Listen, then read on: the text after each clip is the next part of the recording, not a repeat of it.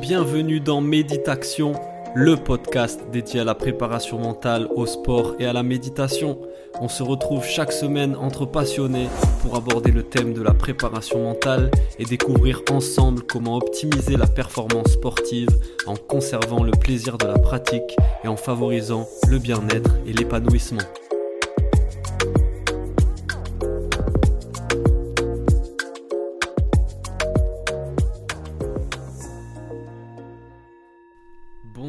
Toutes et à tous, bienvenue dans ce premier épisode du podcast Méditation, podcast dédié au sport, à la préparation mentale et à la méditation. Aujourd'hui, on va parler de la gestion des émotions. Alors, pourquoi tous les sportifs devraient pratiquer la méditation? Le sport, ça nous procure énormément d'émotions, positives comme négatives. Tous les sportifs ont déjà vécu à travers l'entraînement ou la compétition des bons moments, des moments de réussite qui génèrent un certain nombre d'émotions positives, la joie, la confiance, la sérénité, mais aussi des moments plus difficiles, des moments d'échec ou des moments où on est submergé par des émotions plutôt négatives comme l'anxiété, le stress, la peur, la colère, la frustration. Et ces émotions négatives, elles sont perturbatrices. Elles perturbent la concentration, l'exécution du mouvement, le focus. On a tous déjà vécu ces moments de doute ou à l'approche d'un événement important, d'une compétition. Notre mental nous lâche un peu et on est pris par le doute, on se pose des questions du genre est-ce que je vais y arriver? Est-ce que j'en suis capable? C'est souvent associé avec des sensations corporelles désagréables. On se sent tendu, fatigué, ça peut être dans le ventre, dans les jambes, ça se manifeste de plein de façons différentes en fonction des gens. Eh bien, on va voir aujourd'hui comment la méditation, notamment la méditation de pleine conscience, peut être un outil puissant pour répondre à ce problème, notamment grâce à l'apport des neurosciences qui sont venues observer et expliquer ces phénomènes et nous montrer comment la méditation agit sur notre cerveau.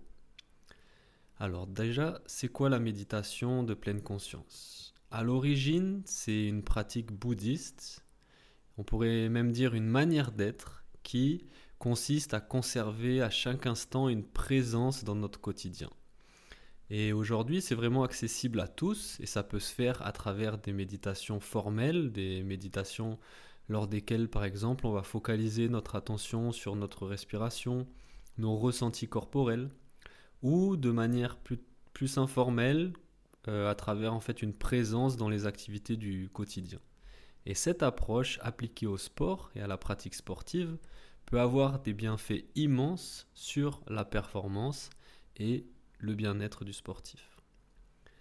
Alors c'est aujourd'hui c'est l'imagerie cérébrale, les nouvelles technologies, notamment ce qu'on appelle l'IRMF, imagerie par résonance magnétique fonctionnelle, qui a montré étude après étude que la méditation modifie de manière visible l'activité cérébrale. Les chercheurs, les neuroscientifiques, ils ont pu constater un accroissement des régions impliquées dans l'attention et la prise de conscience des états corporels internes qui sont vitaux vraiment pour le contrôle de nos émotions. Et c'est une compétence très importante dans le sport que de pouvoir maîtriser ses émotions et ne pas se laisser déborder, par exemple, par l'anxiété, la colère ou la frustration. Les neurosciences, donc, elles ont observé des changements dans le cerveau qui ont montré une augmentation de la densité de matière grise et de l'activité du cortex singulaire intérieur et du cortex préfrontal, des zones du cerveau qui sont directement impliquées dans la régulation des émotions intenses. Donc imaginez-vous en situation de match ou de combat, on peut prendre le jiu-jitsu brésilien par exemple, c'est le sport moi que je pratique en ce moment. Euh, le stress que ça peut générer, l'approche d'un match euh, ou même pendant le match. Imaginez être capable de délibérément pouvoir gérer ses émotions telles que l'anxiété, la peur, surtout quand la personne en face, elle, n'a pas ces armes-là. Ça représente un énorme avantage. Et même pour soi, Ça permet de vivre son sport, sa compétition de manière plus sereine, plus apaisée, plus plaisante, et donc d'optimiser ses performances en étant plus présent. Eh bien, chez les méditants de longue date, ce contrôle émotionnel, on s'est aperçu qu'il devient carrément automatique. On passe de ce que l'on appelle une compétence consciente à une compétence inconsciente. Au début, bien sûr, ça demande un effort conscient, de la pratique, de l'entraînement, de la concentration, mais plus on pratique, plus il y a des câblages et des changements qui s'opèrent dans le système nerveux central et périphérique. L'exécution en fait de la tâche, elle devient un peu plus facile à chaque fois. Exactement comme pour un geste technique répété et travaillé à l'entraînement, la mémoire musculaire, la mémoire neuronale opère et ça devient automatique. Donc comme le physique, comme la technique, le mental, ça se travaille. Comment ça marche? Euh, Quand on médite, en focalisant l'attention sur la respiration, sur le corps qui se détend, eh bien l'esprit s'apaise et on rentre dans une sorte d'état de calme. Au niveau scientifique, ça correspond à, à ce qu'on pourrait euh, appeler les ondes alpha, ou une augmentation des ondes alpha, qui sont en fait des ondes cérébrales, des oscillations électriques lentes dans notre cerveau, qui favorisent justement un état de calme et de concentration. À partir de là, on va pouvoir prendre conscience et être attentif aux pensées, aux émotions, aux sensations corporelles qui surviennent, en essayant de ne pas réagir quand elles apparaissent on se contente en fait d'en prendre conscience, de les observer. L'idée ici, c'est pas d'engourdir ou de renier ses émotions, non. L'idée, c'est plutôt que la conscience de l'instant présent, de ce qui se passe en nous là maintenant, donc de notre sensibilité aux sensations corporelles qui sont associées à ces émotions, eh bien, elle nous aide à les réguler justement et à les accepter. Et donc, plus, plutôt que de se laisser emporter par nos émotions, on va essayer de les observer en reconnaissant que ce ne sont que des événements mentaux, des phénomènes mentaux qui apparaissent, qui sont éphémères et surtout qui ne correspondent pas forcément à la réalité. C'est là que la méditation de la pleine conscience, elle agit sur une partie de notre cerveau qui s'appelle le cortex préfrontal dorsolatéral et qui est associé donc au contrôle émotionnel. On a observé chez les méditants expérimentés une activité réduite de ce cortex face à des stimulés euh, émotionnels forts. Et donc cette activité réduite du cortex euh, préfrontal dorsolatéral viendrait justement de cette attitude d'acceptation et d'accueil de leurs émotions.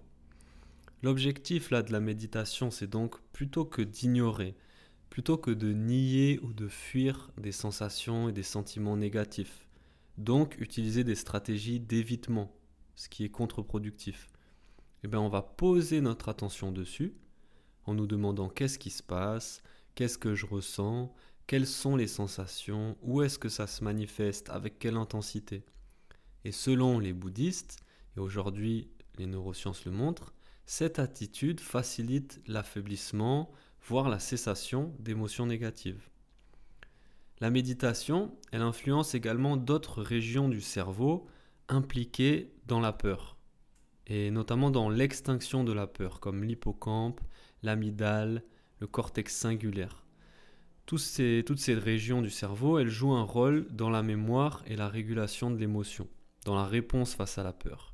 Et il semblerait à travers les recherches en neurosciences effectuées euh, sur des méditants, que la méditation, elle impacte ces zones-là de façon positive en renforçant les connexions entre elles, alors que l'exposition chronique au stress, au contraire, va les atrophier.